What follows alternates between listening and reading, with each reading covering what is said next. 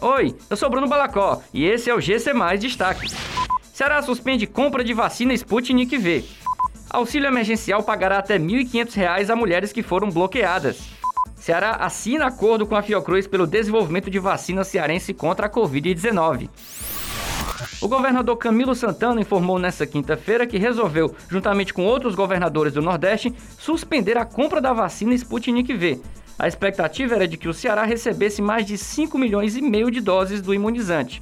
Contudo, segundo Camilo, limitações impostas pela Anvisa desde o começo do processo têm dificultado a efetivação da compra.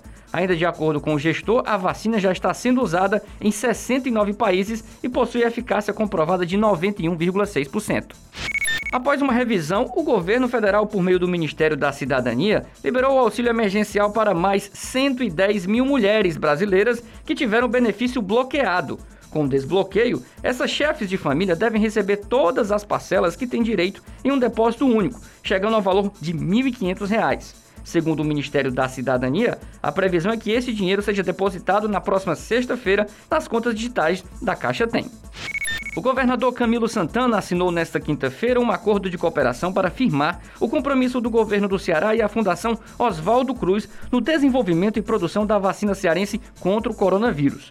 O imunizante 2H120 Defense vem sendo desenvolvido pela Universidade Estadual do Ceará e, com o apoio da Fiocruz, os ajustes solicitados pela Agência Nacional de Vigilância Sanitária poderão ser feitos e, assim, iniciar a etapa de testes em humanos.